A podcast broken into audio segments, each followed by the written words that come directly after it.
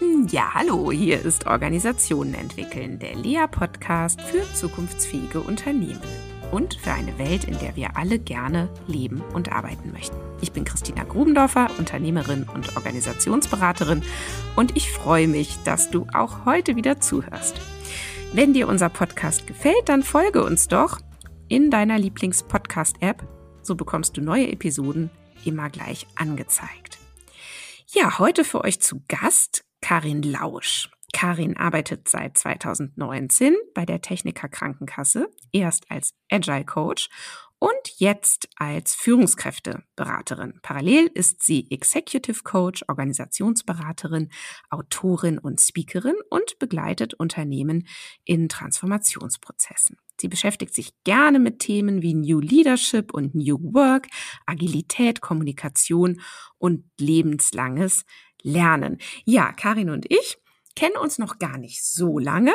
Sie ist gerade aktuell bei mir im Kurs ähm, Systemische Organisationsberatung bei Simon Weber Friends und ist mir aber gleich aufgefallen, a, weil sie immer wahnsinnig viele Praxisbeispiele hat und auch ähm, wirklich äh, sehr mitreflektiert und äh, so gefühlt alles gleich in Texte übersetzt, die sie dann noch schreiben möchte. Karin hat nämlich erzählt, sie schreibt sehr gerne.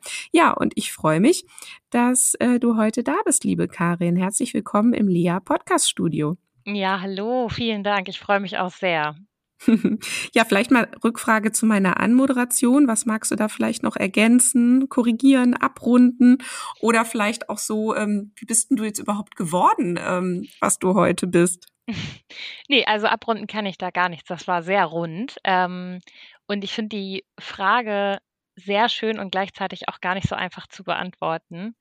Aber ich fand es ganz toll, weil ähm, so eine Fragen bringen einen ja auch immer noch mal dazu, darüber nachzudenken, wer man eigentlich ist. Und ähm, das kann man ja gar nicht oft genug machen eigentlich. Ähm, ja, wie bin ich äh, das geworden, was ich heute bin? Ich glaube, es gab tatsächlich in meinem Leben so zwei Schlüsselphasen, würde ich es mal nennen. Ähm, die erste ist äh, schon sehr, sehr lange her, also um und bei, ja, 20, über 20 Jahre. Ähm, weil ich äh, sehr, sehr früh aus meinem Elternhaus äh, rausgegangen bin und sehr früh auf eigenen Beinen stehen musste. Und das war so eine Phase, in der das Leben, wie ich es kannte, ganz anders war auf einmal. Also ähm, alles war neu. Und ähm, das war sicherlich früher, als es so die meisten kennen. Wie alt warst du denn da? Mm, ja, so gerade gerade 18, würde ich sagen. Mhm. Also wirklich sehr, sehr früh, wenn man das mal so vergleicht mit, mit anderen und ähm, hatte einfach auch keine, keine, äh, so was man so als schöne Kindheit bezeichnet. Und von daher war das also auch ein guter Schritt. Aber der brachte eben mit sich, dass alles neu war. So. Und das eben auch nur halb freiwillig. Und die zweite Phase, die war deutlich später. Das war so 2008, 2009. Ähm, ich habe ja im Finance-Bereich äh, gearbeitet, auch schon ähm, relativ früh. Und da äh, kam natürlich die Finanzkrise dann. Ähm, 2008 ist sie ja so komplett durchgeschlagen und ähm, gleichzeitig, kurze Zeit später, kam die Information, ich habe damals bei der Dresdner Bank gearbeitet, dass die eben ähm, in die Commerzbank integriert wird. Und mhm. das waren zwei Momente, die sehr eng zusammengeflossen sind, in denen eben auch die Welt, wie ich sie so kannte, auf einmal ganz anders war und das natürlich mit, ähm, mit vollem Durchschlagsvermögen. Und ich bin in dieser Phase dann relativ schnell auch mit in diesen Sog gespült worden und habe das begleitet. Also zum einen die, äh, die Integration der Dresdner Bank habe ich in ganz verschiedenen Bereichen begleitet und eben aber auch äh, so die Auswirkungen der Krise und was das jetzt eigentlich für das Banking-Geschäft der Zukunft heißt und was das vor allen Dingen für die Mitarbeitenden bedeutet, wie die umdenken müssen. Ne? Und, und da habe ich, glaube ich, ja, irgendwie in beiden Situationen auch so ein bisschen Blut geleckt an dem Thema Veränderung. Und Veränderungen und Veränderungsprozesse, die haben mich immer fasziniert. Und vor allen Dingen die Tatsache, dass so eine Welt heute noch die eine ist, wie ich sie mir so gebaut habe, und im nächsten Moment kann das aber ganz anders sein. Und ja, das hat ja ganz viel damit zu tun, sich mal mit dem Themen wie Status quo und Stabilität zu beschäftigen oder eben Instabilität. Und ähm, ich weiß auch noch, dass das so bis 2012, gerade auch mit dieser Integration und der Finanzkrise, sehr emotionale Zeiten waren. Und da habe ich so angefangen, Teams zu entwickeln und eben mich ganz viel mit Veränderungen zu beschäftigen. Und ich bin dann diesen Weg wirklich auch weitergegangen und habe mich da eigentlich stetig weiterentwickelt, weil mich das bis heute fasziniert. Ja, das ist ähm, ganz interessant zu hören, ähm, weil von so reingeworfen werden in so Veränderungen und fasziniert sein von Veränderungen, da ist ja ein ganz großer Schritt unter Umständen. Ne? Also mhm. ähm, man könnte, man hat ja immer erstmal so die Assoziation, naja, solche solche großen Veränderungen im Leben, die lösen erstmal Unbehagen aus, ja, ja. oder auch Unsicherheit oder ähm, eine Suche ne, was mache ich denn jetzt oder wie geht denn das jetzt hier und so. Und ähm, wie bist du denn dann von dort aus äh, zur Faszination gekommen? Ich glaube, die Faszination, die war auch da schon da, aber sie war eben eins von vielen Gefühlen. Und ähm, ich glaube, mit der Zeit ist die Faszination immer größer geworden. Und vor allen Dingen habe ich irgendwann auch ähm, meine äh, fiktive Position, glaube ich, verändert. Ne? So aus diesem noch in sehr jungen Jahren hineingeschmissen werden oder vielleicht auch hineinspringen, ist mehr ein, ein ähm, äh, Stehen an der Seitenlinie jetzt natürlich auch geworden, weil ich ja ganz bewusst Veränderungen begleite und ähm, natürlich auch immer mal wieder selber im Zentrum einer Veränderung stehe, aber mir das natürlich dabei hilft, das ganz anders zu, äh, anzugehen. Und diese, ähm, diese Tatsache einfach, dass im Grunde genommen wir ja in einer ständigen Veränderung sind, also so stabile Zustände einfach im, im Prinzip ja gar nicht gibt, ähm, die macht es mir leicht, äh, Veränderungen als was ganz Selbstverständliches zu nehmen. Mhm. Und da ist so die Faszination. Ne? Also wie kriegen wir das hin, dass alle Menschen ähm, Veränderungen eigentlich als etwas ganz ähm, Fluides und Selbstverständliches nehmen und sehen. Und ich glaube auch, dass eine der größten ähm, Kompetenzen, die wir so brauchen in der Zukunft, eben der Umgang mit Veränderungen ist. Mhm. Naja, da muss ja wahrscheinlich ähm, evolutionsbiologisch noch ein bisschen was passieren, ne? Weil ja. ich meine, wir kennen uns ja beide so ein bisschen aus, auch mit ähm, Gehirn und wie das so funktioniert. Und unsere liebe Großhirnrinde, die liebt nun mal die Gewohnheit und die Stabilität und die mag das überhaupt nicht, wenn sich Dinge verändern. Ja, dann ist da gleich Alarm genau. äh, da oben. Ne? Naja, da muss man mal gucken, was uns Menschen alles noch so begegnen muss, dass sich das vielleicht irgendwann mal umformiert. Ne? Ja, genau. Und ähm, ich glaube, das ist einfach auch ähm, etwas, was so ganz tief in uns drin ist, ne? So dieses erhalten wollen, also erhalten wollen von dem, was ist, weil in dem kenne ich mich aus, das ist irgendwie sicher. Und ähm, das hat aber was unheimlich Befreiendes, habe ich so gemerkt, ähm, das eben gar nicht mehr so anzustreben, so das, das Erhaltene, das Bewahrende, sondern eher so das, das auch mitgehen. Und das ist aber natürlich ein ganz weiter Weg. Der Mensch, äh, man nennt uns ja nicht umsonst Gewohnheitstier, genau. genau. Ja, unser Thema heute, warum Perfektion lebensbedrohlich ist. Ähm, Perfektion als Thema, du hast es heute mitgebracht. Du hast gesagt, du beschäftigst dich gerade damit. Ähm, was ist denn passiert oder was ist dir denn begegnet? Ähm, wie bist du auf das Thema Perfektion jetzt gerade gekommen? Ja, ich bin da schon länger dran an dem Thema. Ähm, ich kann mich gleich mal outen. Ich bin nämlich selber auch mal Perfektionistin äh, gewesen. Ich weiß gar nicht, ob man das so sagen kann, dass man das mal war. Und Anonyme Perfektionistin. genau, ob man das dann jetzt heute nicht mehr ist. Aber ich, ich würde mich heute nicht mehr so bezeichnen. Aber ich weiß, dass dieser Antreiber äh, sei perfekt, ähm, nennt man ihn ja, ähm, dass der sehr ausgeprägt äh, bei mir war und das natürlich auch viel mein Handeln und mein Tun geleitet hat und das eben über die Zeit auch nicht mehr so ist. Und ähm, Perfektion begleitet mich also auch schon, seit ich irgendwie denken kann, so. Ähm, und ich finde, das ist ein, gerade jetzt in den Zeiten, in denen wir leben und arbeiten, ein unheimlich wichtiges Thema, dahin zu gucken, weil es, äh, wie du schon sagst, äh, durchaus auch bedrohlich ist und weil es einfach alle Bereiche unseres Lebens tangiert. Mhm.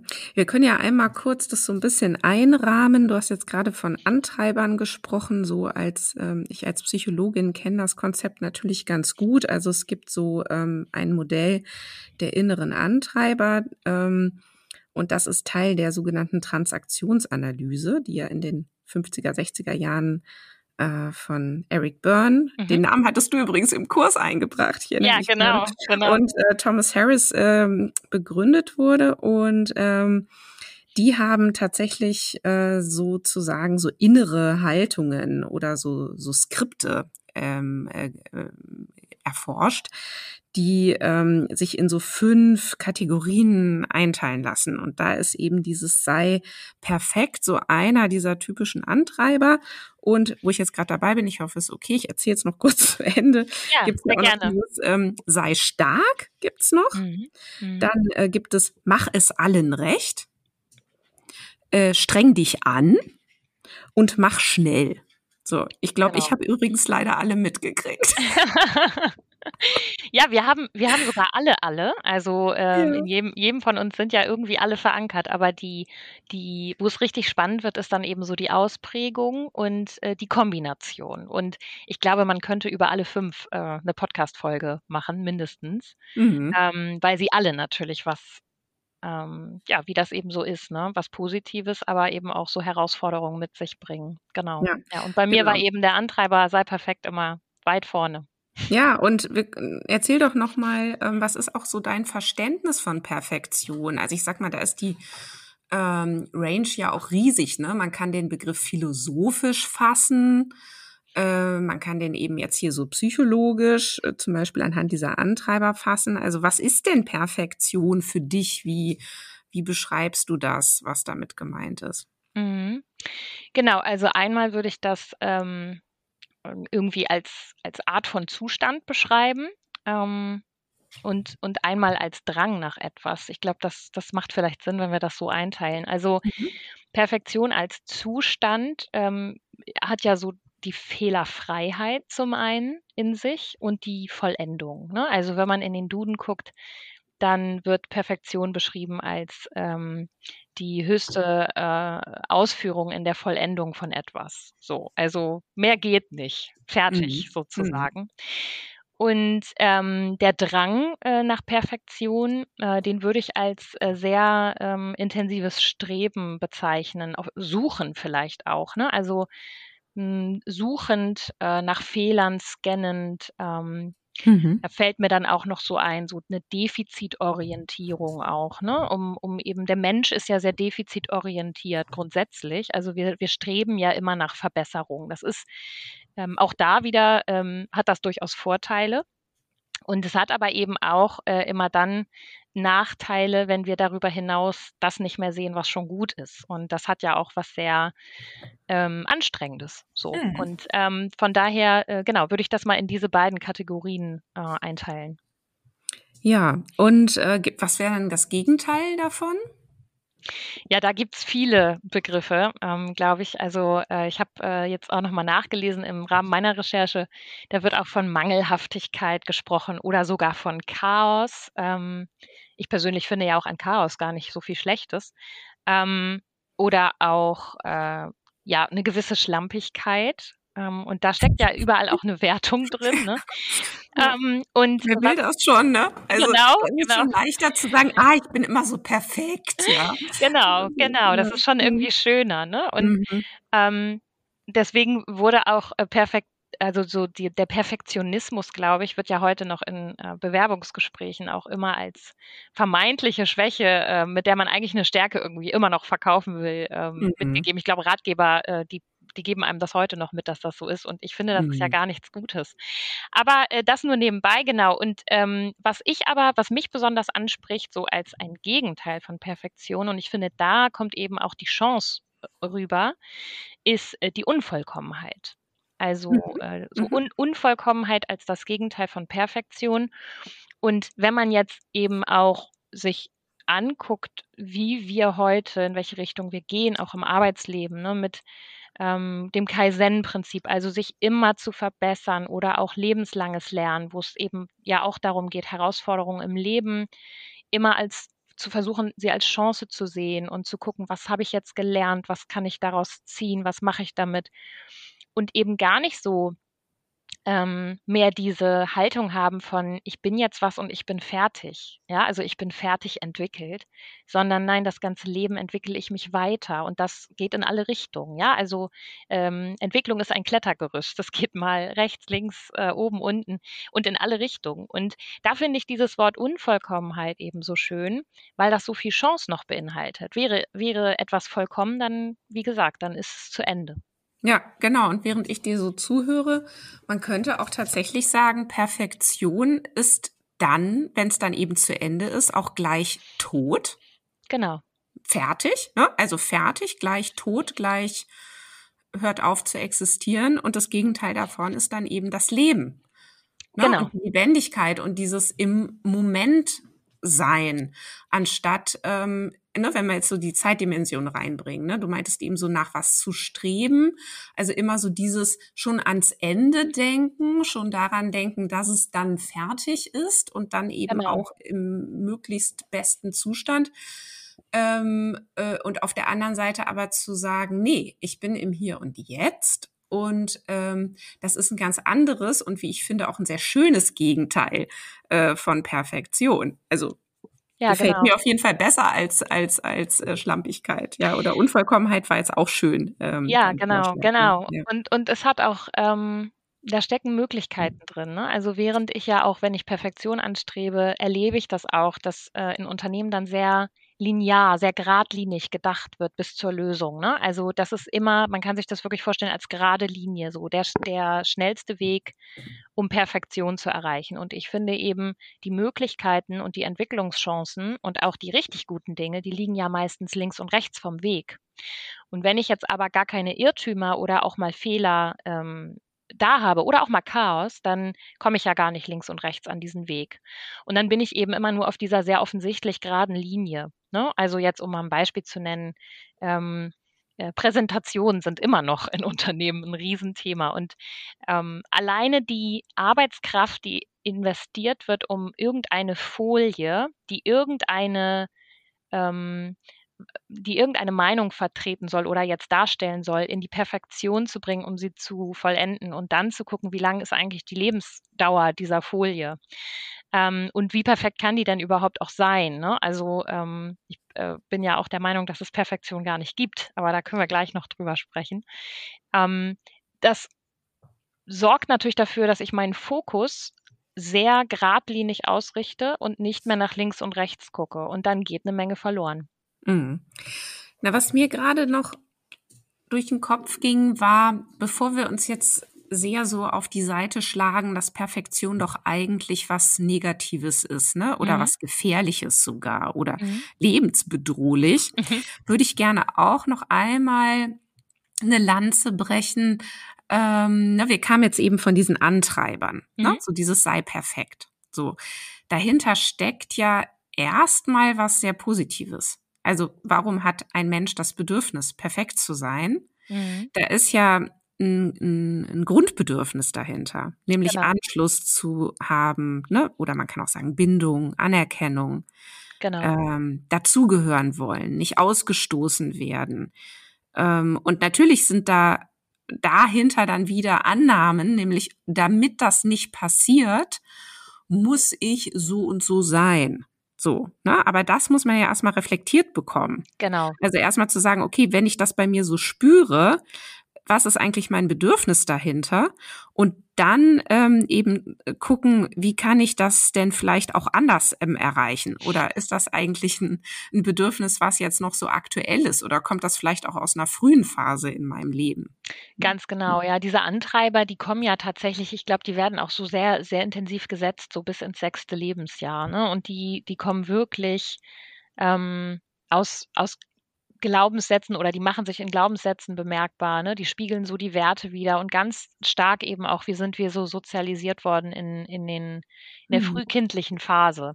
Und wenn ich dann natürlich äh, diesen Antreiber habe und wie gesagt, die sind nicht nur schlecht, es kommt immer auf die Ausprägung an. Ne? Also wie, wie intensiv habe ich den Drang zur Perfektion? Und ist das was, was mich eher positiv antreibt oder behindert mich das eigentlich schon? Mhm. Mich und mein Umfeld. Das ist ja auch oft was, was ich dann auf andere projiziere.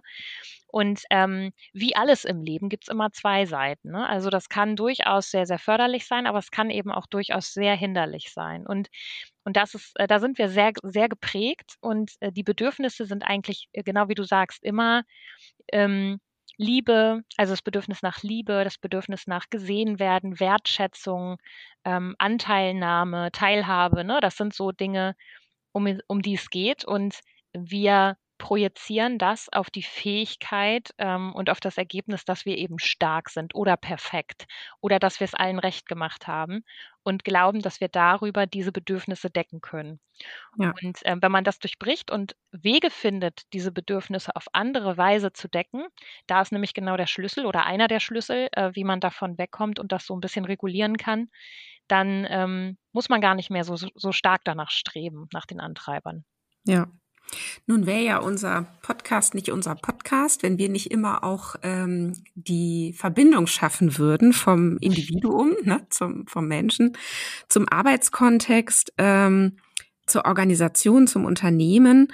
Und da ist ja das Thema Perfektion auch ein Riesending. Ja, also da mhm. wird es dann ja häufig diskutiert, ähm, so äh, mit diesem, ja, wir brauchen eine Fehlerkultur. Ne? Das ist mhm. dann schon so der, mhm. der vermeintliche ähm, Gegenspieler oder so. Was, was, was äh, begegnet dir da so in den Unternehmen, die du kennst?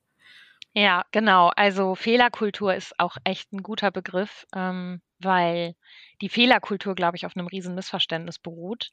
Ähm, kommt ja eher so aus dem Thema Error Culture, ähm, womit durchaus dieses Arbeiten mit Irrtümern gemeint ist. Ne? Also sich auf einen Weg zu begeben. Äh, das kennen wir eher so aus der ähm, iterativen, inkrementellen Entwicklung, also wo ich eben noch gar nicht weiß, was ich auf dem Weg so entwickeln werde, so aus der Produktentwicklung.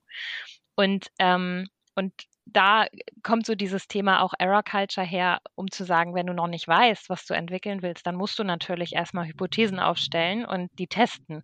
Mhm. Und dann wirst du danach merken, was richtig und was nicht richtig war. Also ähnlich ja am Ende auch wie ähm, in der Organisationsberatung.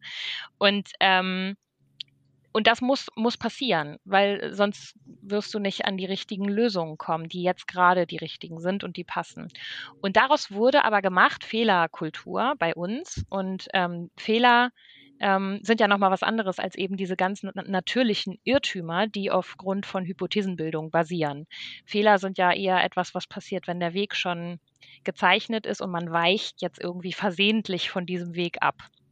So, von daher soll das auch gar kein Appell sein, jetzt ähm, äh, keine, ähm, keinen Anspruch mehr zu haben, äh, Fehler zu vermeiden, sondern ich glaube, Qualität abzuliefern ist natürlich wichtig, ist ein wichtiges Kriterium, aber es geht eben darum, ähm, welches Maß ist da jetzt gut. Und da erlebe ich in Organisationen eben, ähm, dass wir gerade in den Organisationen, in denen ich unterwegs bin, ähm, wirklich auch flächendeckend, ähm, dass wir gerade an so einem Wendepunkt stehen, mhm. weil es gibt gerade beides in Organisationen. Da, da, treffen wirklich Welten aufeinander. Es gibt eben ähm, diese wahnsinnig schnelllebige, ähm, häufig auch agile ähm, Arbeitsweise, wo es wirklich darum geht, 80-20, ähm, ne? also wir denken hier in Minimum Viable ähm, äh, Products und wir, wir machen erstmal und dann holen wir uns Feedback, bevor wir das irgendwie weiter ausarbeiten. So. Und wo Kunden, interne Kunden, aber auch externe Kunden wirklich von Anfang an beteiligt sind und man in so einen ständigen Feedback-Prozess geht und wo es deshalb gar nicht machbar ist, ähm, Perfektions, äh, irgendwie perfekt, perfektionsgesteuerte äh, Arbeit abzuliefern und perfekte Zustände zu liefern.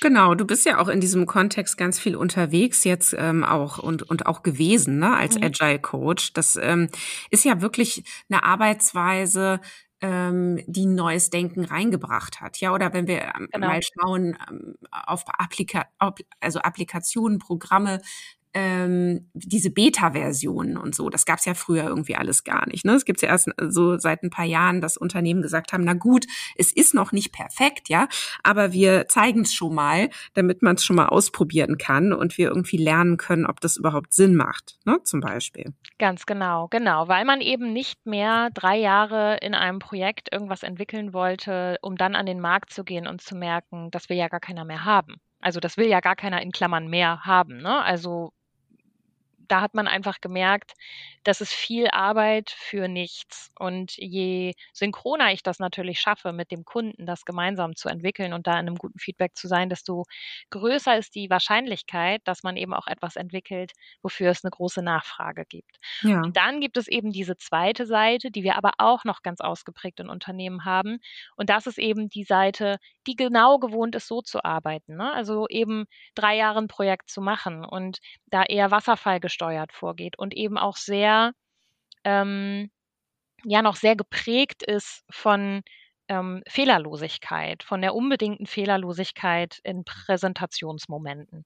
Und diese beiden Welten und Kulturen, die vermischen sich immer mehr und treffen eben auch aufeinander. Und so kann das eben sein, dass dass Teams dieses Thema mit der Führungskraft haben. Ja, also perfektionistische Führungskraft mit agilem Team beispielsweise. ähm, ist eine äh, wirklich äh, sehr dynamische Kombination und sorgt dann eben auch für Frustpotenzial, weil diese Welten so aufeinander äh, prallen und knallen. Und dann haben wir aber eben auch ähm, perfektionistisches Management, um das jetzt ins Große zu bringen, in, ähm, in Unternehmen, die durchaus ganz, ganz viele agile Einheiten haben. Ich will das gar nicht nur auf Agilität runtermünzen, sondern einfach auch wirklich wirklich oft diese, dieses Verständnis von, ähm, von miteinander in Co-Kreation gehen. Ne? Also das muss nicht alles perfekt sein, sondern wir sind hier in einem ständigen Work in äh, Progress, so würde ich es eigentlich nennen. Ne? Also ja. so ein, so ein ähm, ein Arbeiten miteinander als ständigen Work in Progress zu begreifen und äh, eben nicht davon auszugehen, dass irgendein Zustand während dieser Arbeit perfekt äh, ausgearbeitet sein muss, sondern es ist alles in Bewegung. Es ist ein Flow.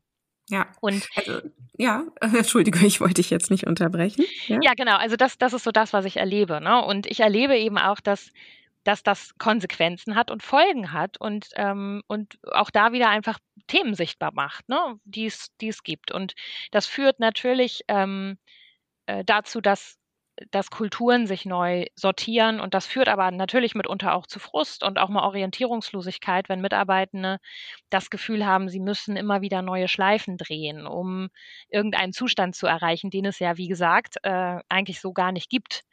Ähm, und äh, das ist auch oft ein Thema, was zu Scheinagilität führt. Also Scheinagilität bedeutet ja immer, wir nutzen zwar agile Frameworks und auch agile Methoden, aber die, ähm, die Wirkung bleibt aus. Also wir profitieren gar nicht so wirklich davon. Und das passiert mitunter eben auch dann, wenn beispielsweise eben trotzdem sehr auf Perfektion geachtet wird und man dadurch keinen ähm, kein Plus auf dem Zeitkonto hat und man dadurch seine Arbeitsweisen oder sein Verständnis von Arbeit und die Haltung dahinter nicht wirklich verändert hat, sondern eben einfach Frameworks und Methoden draufgesetzt hat. Hm. Naja, du sagst gerade Haltung und mir ging so durch den Kopf Werte. Ne? Und ich erlebe es auch gerade so, äh, da werden äh, Diskussionen total emotional, weil es plötzlich um Werte geht, die da diskutiert werden. Also so nach dem Motto, wer hat denn jetzt eigentlich Recht mit seinem ja. Wert? Ne? Ja, genau. Und die eine Welt sagt, ja, Anspruch an Leistung, Organisiertheit, ne, äh, Gewissenhaftigkeit, Streben nach der besten Lösung und so weiter. Ne? Ja, ja. Und die andere Welt sagt dazu wahrscheinlich auch, ja, na klar, habe ich ja gar nichts dagegen ja, und hat aber andere Werte, die sie noch da oben drüber stellt, wie zum Beispiel Lernen, ne, im Austausch sein, ähm, Augenhöhe, ne? also keine Ahnung, was da jetzt äh, ja, genau. alles noch so rumwimmert. Und, ähm, und eigentlich müsste sich das alles gar nicht ausschließen. Ja.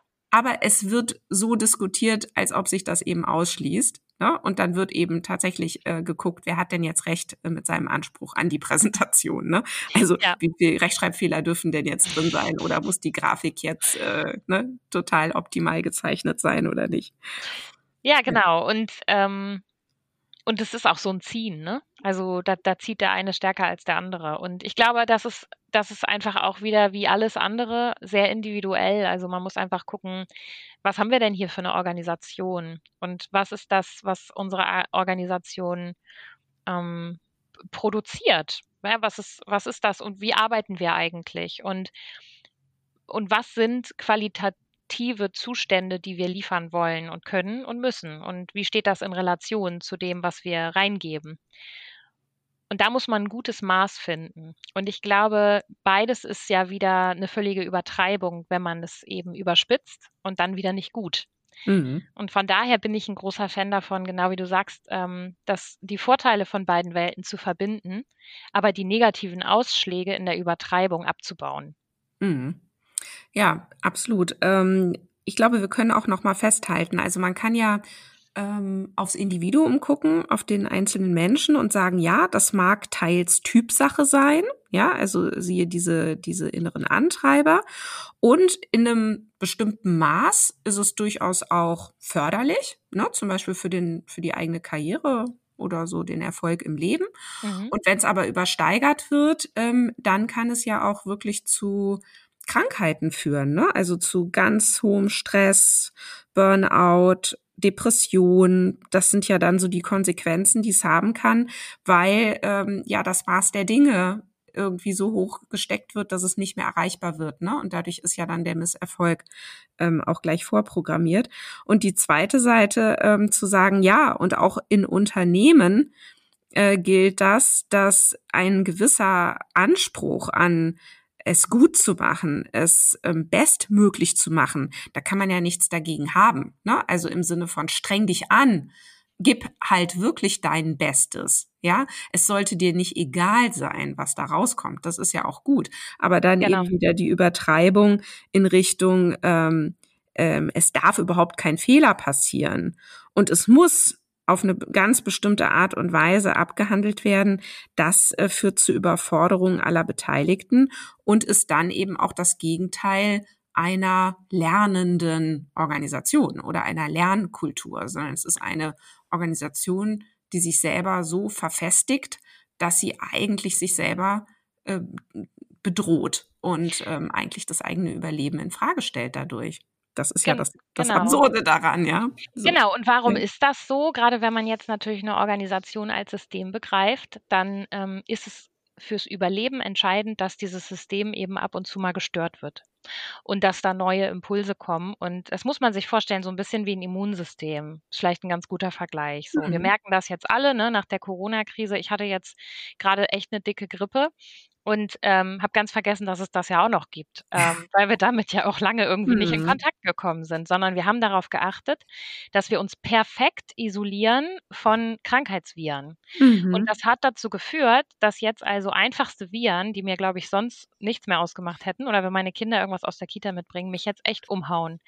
Und das kann man ganz gut auf Organisationen übertragen. Wenn wir in perfekten Zuständen alles verfestigen, wie du gerade gesagt hast, dann verlernen wir auch die Beweglichkeit und die Flexibilität mit Störungen umzugehen. Und wenn diese dann kommen, dann können die uns ganz schön umhauen wo wir doch, wenn wir sonst relativ beweglich und im Flow wären, ähm, ganz anders damit umgehen könnten. Und deswegen sind diese Störungen und diese Beweglichkeit, und deswegen habe ich vorhin auch gesagt, ich finde, Chaos ist gar nichts Negatives erstmal, unheimlich wichtig für Neuordnungen und evolutionäre Entwicklungen in Systemen, also auch eben in Organisationen. Nur so kann Entwicklung stattfinden. Ne? Und das ähm, hat oft was von das, dem Streben nach Stillstand. Also wenn ich nach Perfektion strebe, dann dann so, eine, so ein perfektionsgerichteter ähm, Zustand, der bekommt ja vor allen Dingen in einem Stillstand, also ohne Bewegung, bekommt er ja erstmal so einen Wert. Ähm, wenn wir aber im stetigen Wandel sind, dann kann ich ja perfekte Zustände auch gar nicht mehr wahrnehmen. Das heißt, dieser Wert bleibt eh aus. Also ich kann mich sehr anstrengen, um perfekte Zustände ähm, zu erreichen, aber dann ist ja schon wieder vorbei. Dann geht es ja weiter. Und das, was ich gestern geschafft habe, hilft mir ziemlich sicher morgen nicht mehr weiter. Das heißt, Stabilität, sowas wie Stabilität und deswegen auch Perfektion gibt es gar nicht wirklich. Das ist so der eine Punkt. Ne? Also es gibt mhm. diesen perfekten Zustand, der ist nicht wahrnehmbar und, und auch eigentlich nicht existent. Und dann kommt noch dazu, dass wir ja alle unterschiedliche Individuen sind. Und wenn ich dich jetzt frage, was wäre eine perfekte Präsentation, dann würdest du, um jetzt mal bei der Präsentation zu bleiben, würdest du was ganz anderes sagen, als wenn ich jetzt noch zehn andere Menschen befrage. Ja. Das heißt, wir haben alle eine unterschiedliche Auffassung von dieser Perfektion ja, und, und auch ein unterschiedliches hat vor allen Dingen eine unterschiedliche genau. Auffassung. Ne? Ja. Genau, jede Organisation hat dann auch wieder kulturbedingt und so weiter eine ganz unterschiedliche Auffassung von dieser Perfektion. Und deswegen ist es sowieso eigentlich nur eine kreierte äh, äh, ein, ein kreierter Zustand, der nichts Allgemeingültiges hat und somit gar nicht existent. Ja. Ja, also man ähm, kann auch sagen, Perfektionismus äh, schürt Angst und Kontrolle, ne? Und mhm. Benchmarking und Controlling und Reviewing und so weiter. Ne? Mhm. Und, ähm, und wenn man sagt, was ist äh, eigentlich die andere Kraft, dann geht's ja um, um Vertrauen, es geht äh, darum, Zusammenarbeit möglich zu machen, Kreativität, ähm, Innovation und so weiter. Und am Ende geht es ja auch darum, wenn, wenn ähm, Organisationen da so drin bleiben, diesen Druck auszuüben, dann kann es natürlich auch dazu führen, dass noch mehr Fehler gemacht werden. Ne? Mhm. Also oder mhm. es sogar zu illegalen Aktivitäten kommt, um irgendwie zu versuchen, diese diese diese Ziele zu erreichen, mhm. die so ein Unternehmen setzt. Ne? Und das mhm. ist natürlich dann ein ganz schöne, ganz schöner Teufelskreis.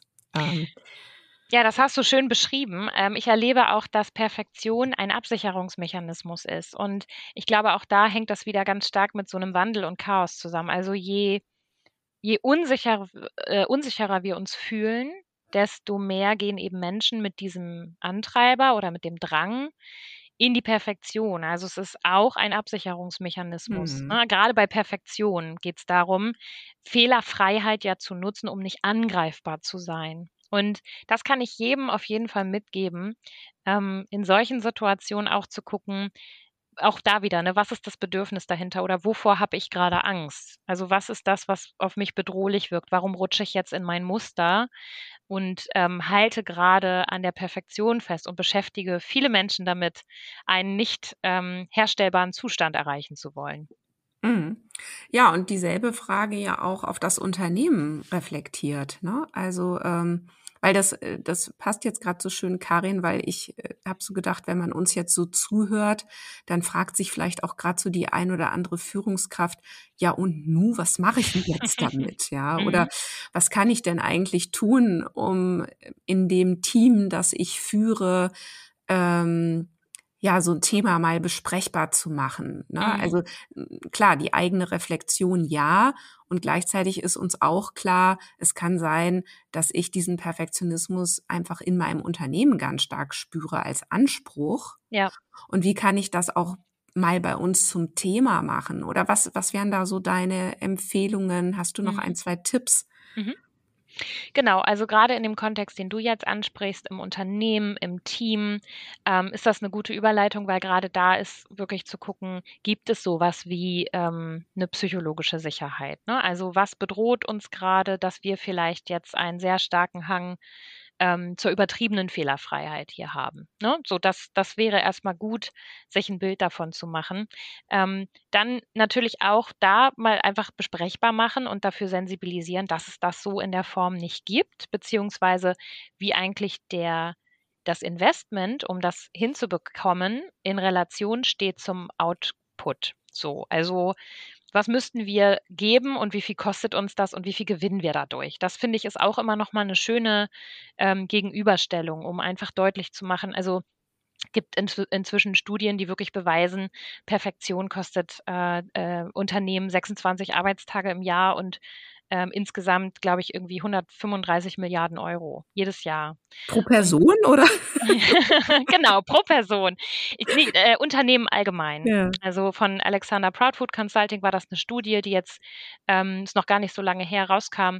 Und das sind, die Zahlen muss man sich erstmal auf der Zunge zergehen lassen, was das wirklich ähm, an Kosten verursacht, weil natürlich Zeit Geld ist in Organisationen und umgerechnet ähm, ist dann eben äh, das das Geld, was dabei drauf geht. Und was auch hilft, ähm, ist und das betrifft wieder jeden selbst, aber am Ende besteht ja ein Team auch aus, äh, aus den unterschiedlichen Teammitgliedern, ist nochmal zu gucken, so, wer sind eigentlich meine Vorbilder? Also was, nach wem strebe ich eigentlich? Wer sind meine Vorbilder? Und dann wird man relativ schnell merken, dass die eigenen Vorbilder einen ja nicht durch Perfektion geprägt haben. Das heißt, ähm, wir haben nicht Momente mit unseren Vorbildern in, im Auge oder im Ohr, weil sie etwas besonders perfekt gemacht haben oder aalglatt gehandelt haben, sondern sie prägen uns ja im Prinzip gerade durch Menschlichkeit und durch Fehler mhm. und auch durch Ecken und Kanten. Und das ist das, was uns ja unser ganzes Leben lang wirklich prägt. Ob das jetzt die Oma ist oder ob das irgendein ein Filmdarsteller ist, wie auch immer. Aber ähm, es sind meistens die Momente, wo sie gefühlvoll sind, emotional, wo sie Menschlichkeit zulassen und eben auch Stärken und Schwächen zeigen. Also beides darf eben sein. Und ich finde, das hilft auch nochmal, um zu überlegen, gerade jetzt auch für Führungskräfte, was will ich eigentlich für ein Vorbild sein? Ne? So, und, ähm, und was möchte ich eigentlich weitergeben? Und was so eine ganz pragmatische Lösung ist, die finde ich auch immer schnell mal helfen kann, um sich rauszuholen aus dem Muster, wenn man gerade merkt, äh, jetzt strebt man wieder sehr nach Perfektion, ähm, ist so ein Worst-Case-Szenario mal durchzuspielen. Also Worst-Case-Szenario bedeutet ja im Grunde genommen nur, sich die Frage zu stellen, was kann eigentlich im schlimmsten Fall passieren? Und das wirkt jetzt erstmal sehr ähm, einfach, aber das ist wirklich eine sehr gute Frage, mhm. ähm, weil sie sofort dieses diffuse, diese diffuse Angst ähm, irgendwie besprechbar macht und ich finde auch sofort zeigt, ja, stimmt so richtig was passieren kann ja irgendwie nicht. Und selbst wenn was passieren kann, dann hilft es, das einmal konkret auszuformulieren und sich das vor Augen zu halten. Dann ist der Schrecken weg. Weil das, was uns ja. meistens Angst macht, ist diffuse Angst. Also die Angst vor der Angst sozusagen, die uns lähmt und die uns eben in unsere Muster drückt. Und wenn wir merken, wir kommen jetzt wieder in so ein übertriebenes Perfektionsstreben, sich da mal zu fragen, was passiert jetzt eigentlich im schlimmsten Fall, wenn ich das jetzt nicht nochmal überarbeite? Oder was passiert passiert jetzt eigentlich im schlimmsten Fall, wenn wir es jetzt gut sein lassen und einfach in die Präsentation reingehen? Was wird dann passieren? Und die Antwort wird meistens ziemlich ohne Schrecken, glaube ich, äh, beantwortet werden können. Und das immer mal wieder durchzuspielen, auch mit einem Team gemeinsam, da immer stärker reinzukommen in so ein Doing, kann sehr helfen. Ja, super. Ja, lieben Dank, liebe Karin. Wir sind leider auch schon am Ende unserer Zeit angekommen. Aber ich denke, es ist ja auch ein guter Punkt, mit diesen Tipps zu schließen. Und ich danke dir ganz herzlich, dass du heute zu Gast warst. Ja, es hat mir sehr viel Spaß gemacht. Vielen Dank. Ja, mir auch. Danke, Karin. Tschüss. Tschüss. Ja, das war Organisationen entwickeln, der Lea-Podcast für zukunftsfähige Unternehmen. Danke, dass du wieder deine Zeit mit mir verbracht hast. Gefällt dir mein Podcast? Dann würde ich mich riesig freuen, wenn du den Podcast in deinem Netzwerk weiterempfiehlst. Und falls du über Apple Podcast oder Spotify hörst, dann gib uns doch auch gleich fünf Sterne.